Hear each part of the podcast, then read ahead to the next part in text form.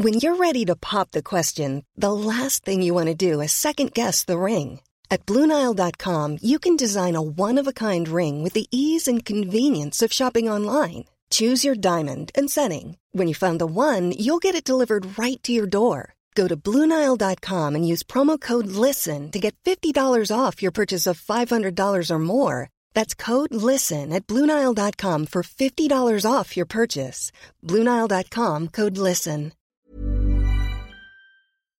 Hola, ¿qué tal amigos? ¿Cómo están? Bienvenidos a Después de la Función. Hoy tenemos dos series de estreno.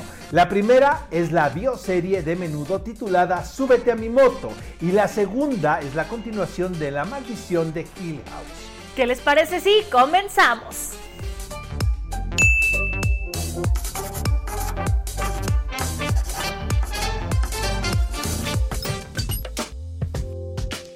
Aquellos que solo quieran ver la leyenda negra de menudo, que lo hagan. Pero créeme que lo malo fue mucho menos que lo bueno. Y lo bueno fue épico. Súbete a mi moto es una producción de Amazon Prime que retrata cómo fue la creación de la banda Menudo, la famosísima banda. Todo esto visto desde el punto de vista de Edgardo Díaz, que fue quien creó la agrupación, era su manager. Y pues en ella podemos ver lo que vivían los integrantes día con día, cómo tenían que ir de un concierto a una novela, a todo lo que estaban haciendo y sobre todo cómo era el proceso de ir cambiando de integrantes cada cierto tiempo.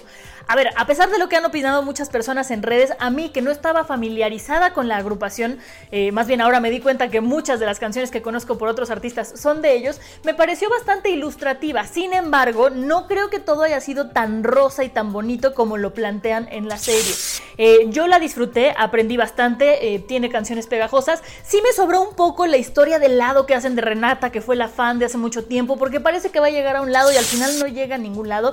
Siento que eso se lo pudieron haber ahorrado sin embargo, es una serie que creo que vale la pena ver si no conocen a la banda. No es nada así que digamos, wow, la película de Freddie Mercury o wow, la película de Elton John, que de verdad son reveladoras, pero pues para un buen domingo en la tarde no me pareció mala opción. ¿A ti qué te pareció, Oscar? A mí simplemente Monse, súbete a mi moto, me parece una de las peores series que he visto últimamente.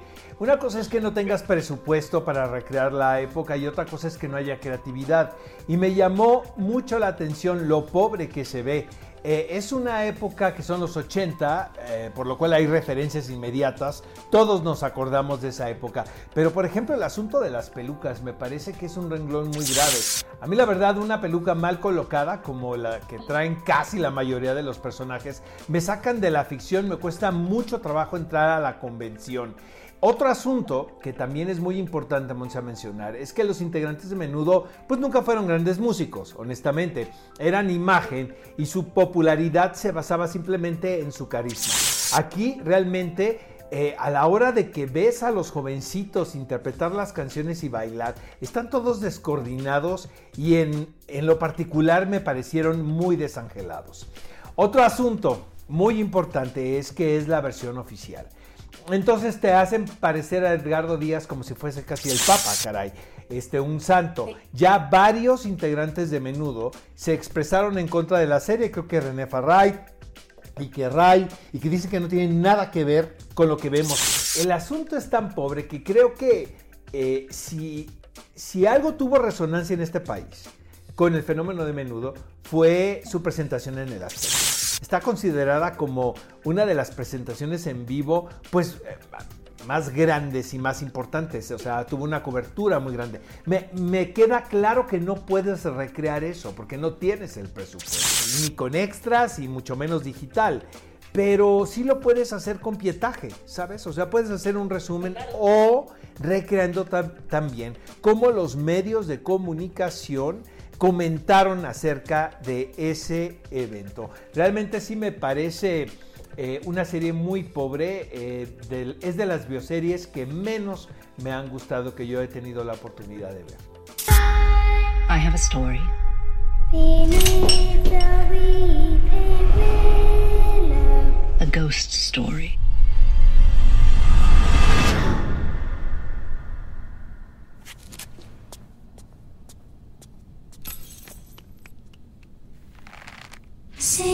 Amigos, a mí me toca hablar de La Maldición de Blythe Manor, eh, una serie que distinta a la anterior me encantó. Básicamente se trata de una secuela con los enlaces apenas no unidos de La maldición de Hill House, un fenómeno que tuvimos la oportunidad de ver el año pasado, una serie de género creada por Mike Mills. Em, la particularidad de este creativo es que sus atmósferas terroríficas van prácticamente de los miedos que sienten los personajes. Las alucinaciones ellos mismos las crean. Pasó algo muy curioso, Monse, en las redes sociales porque había quienes la defendían y quienes la atacaban. La serie está muy bien hecha, pero las críticas iban a partir de que decían que no se trataba de una adaptación fiel de La otra vuelta de tuerca, porque son varios textos de Henry James los cuales se mezclan. Jamás dijeron que se trataba de un remake de esta novela, ni mucho menos. Es cierto que tomas algunos elementos de este relato de otros y crea una versión muy particular y muy propia, inspirada apenas en Henry James. La verdad yo la disfruté muchísimo, principalmente porque se trata de una producción de género para adultos y distinto a esas películas efectistas, ya sabes, que buscan provocar los sobresaltos al cerrar la puerta, ¿no? O, con los apagones. Aquí Mike Mills se va tomando el tiempo para crear pues, una especie de telaraña muy interesante en la cual el espectador se va a ver envuelto hasta el final. Sobre todo, creo que hay que reconocer el trabajo de los dos niños protagonistas de esta serie. Ellos son Emily V.I. Smith y Benjamin Evan Ainsworth. No sé a qué se vayan a dedicar en el futuro, amigos, pero de verdad que grandes actores resultaron y aquí lo vimos en esta serie. Híjole, Oscar, yo saben, no es ningún secreto que el género de terror a mí me parece aterrador de verdad, no lo disfruto, pero esta me di la oportunidad y la disfruté muchísimo. Los dos niños están impresionantes y como bien mencionas, sí lo va construyendo, sí va muy bien, pero a mí sí me pegó de repente algunos sustos, de repente hay algunos reflejos sin spoilerles nada que sí me hicieron brincar y decir, ¡ay!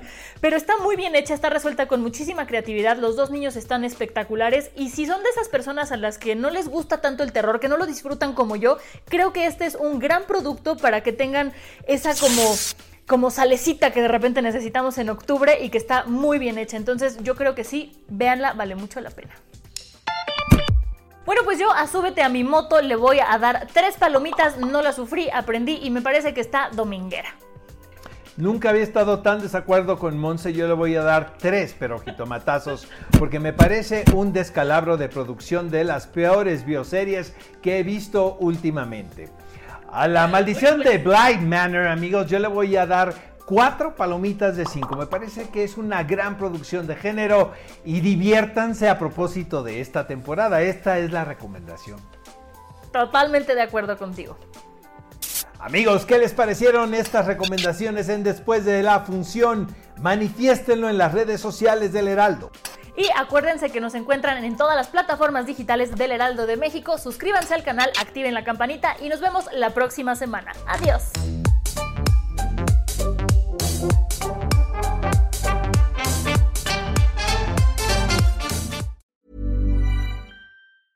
Even when we're on a budget, we still deserve nice things. Quince is a place to scoop up stunning high-end goods for 50 to 80% less than similar brands. They have buttery soft cashmere sweaters starting at $50, luxurious Italian leather bags, and so much more. Plus, Quince only works with factories that use safe, ethical, and responsible manufacturing. Get the high-end goods you'll love without the high price tag with Quince. Go to quince.com/style for free shipping and 365-day returns.